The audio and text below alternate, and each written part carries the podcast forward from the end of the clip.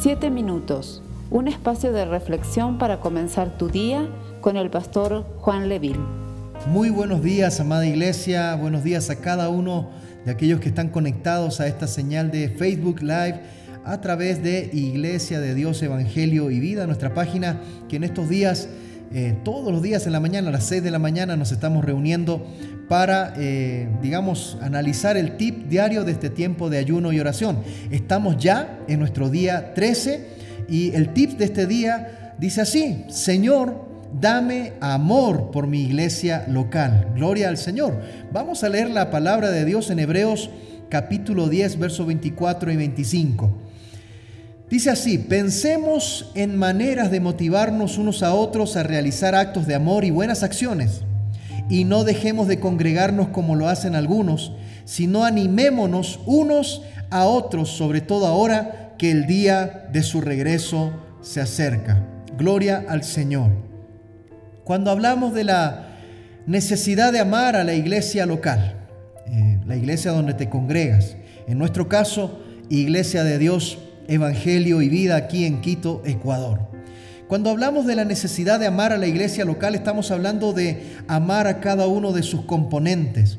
Si bien somos llamados a ser sal y luz de esta tierra, demostrar también el amor hacia aquellos que aún no se acercan a la fe, en el contexto de la comunidad cristiana, en el contexto de la iglesia, eh, mis hermanos, el amor mutuo nos ayuda a fortalecer lazos y también fortalece nuestra vida espiritual. Cada vez que desarrollamos lazos de afecto, de amor para con los componentes de una congregación, estamos creciendo espiritualmente.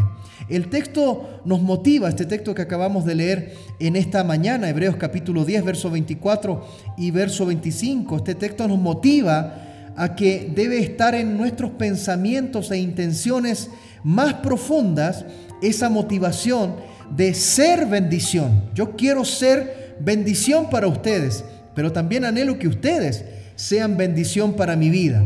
Mis hermanos, tenemos que anhelar una motivación interna en nuestros pensamientos y motivaciones más profundas, ser de bendición para cada uno de los miembros del cuerpo de Cristo. No solamente se trata de ser bendición para tu iglesia local, sino que se trata de ser un elemento que motive a otros a ser bendición.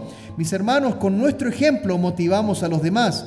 Y el texto bíblico nos dice que deberíamos motivar a los demás a realizar actos de amor y buenas acciones. Motivar a otros a que hagamos actos de amor y buenas acciones. Nuestra salvación, sabemos, no depende de las buenas obras, más bien eh, el texto bíblico, ¿cierto?, eh, nos aconseja que no, no deberíamos nosotros pensar que por buenas obras vamos a ser salvos porque si no nos estaríamos gloriando.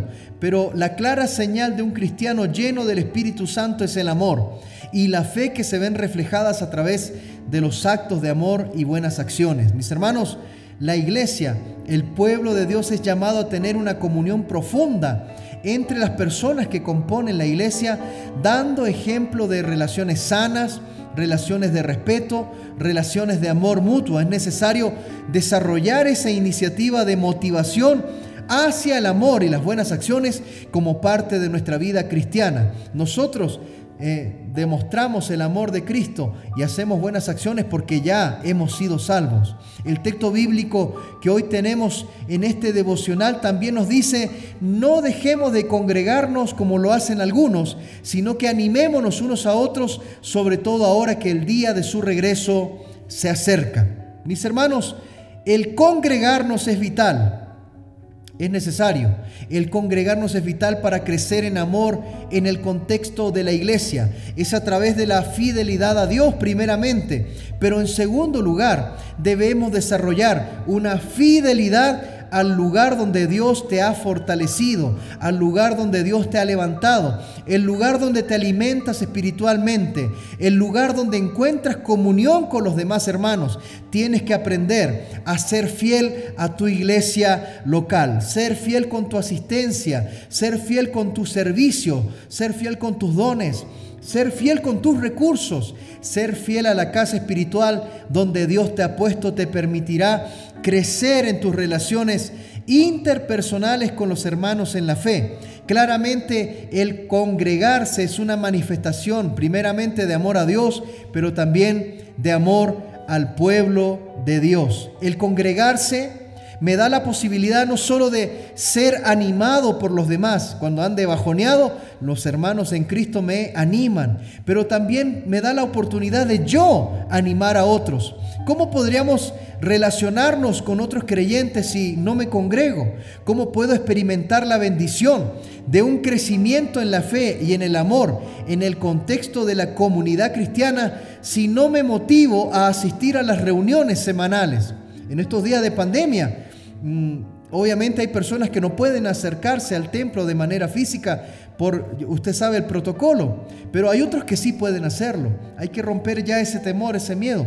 Tenemos que comenzar a caminar y a tratar de, eh, digamos, en esta nueva normalidad, a tratar de seguir adelante a pesar de las dificultades.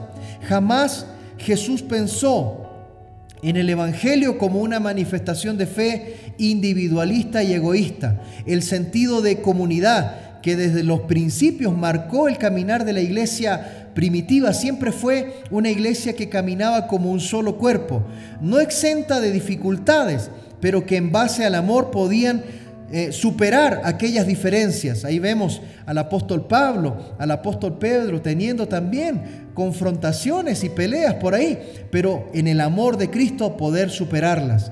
Estamos usted y yo conscientes de cuán necesaria es nuestra presencia en cada reunión que tenemos. Oiga, usted es importante. Alegra el corazón de los hermanos cuando le vemos a usted. Me imagino que usted también se alegrará cuando me ve a mí. Hemos aprendido, eh, mis hermanos, que una de nuestras responsabilidades cristianas es actuar con madurez y amor en nuestras relaciones en la iglesia, motivando a otros a realizar actos de amor y de buenas acciones. Es importante ser un agente motivador. Haz un compromiso en este día, delante del Señor, en este tiempo de ayuno y oración, de colocar todo de ti para que tu iglesia local crezca en amor y buenas acciones. Comprométete con Dios en ser un factor de motivación para otros. De esta manera vas a estar amando a tu iglesia, la casa espiritual donde Dios te puso para que puedas crecer. Gloria al Señor. Vamos a orar. Padre amado, oramos en este día para que seamos un factor de comunión, que haya comunión entre los hermanos en Cristo, que podamos crecer en comunión.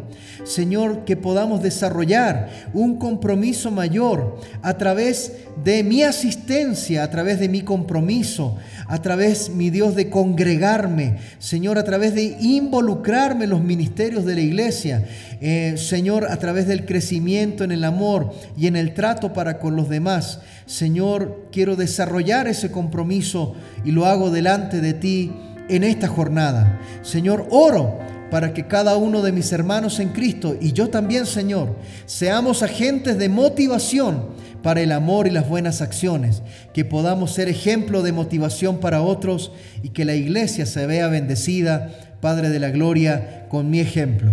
En el nombre de Jesús, amén y amén. Gloria al Señor. Gracias por estar en este día conectándote a través de este tiempo especial. Te animo a conectarte el día de mañana, 6 de la mañana tendremos otro espacio de reflexión bíblica. Ya estamos en el día 13 Animo a todos los que comienzan este día de ayuno a que le pongan ganas y busquen al Señor en aquellos espacios del día que puedan hacerlo. Les amamos con todo el corazón. Si aún no eres parte del ayuno y la oración, inscríbete, mándanos un mensaje en los comentarios de esta transmisión. Puedes enviarnos un mensaje, puedes enviar tu número de celular y nos vamos a contactar contigo. Que el Señor te bendiga y te guarde y haga resplandecer su rostro sobre ti. Bendiciones. Esperamos ser de bendición para tu vida. Comparte este mensaje con familiares y amigos. Que Dios te bendiga.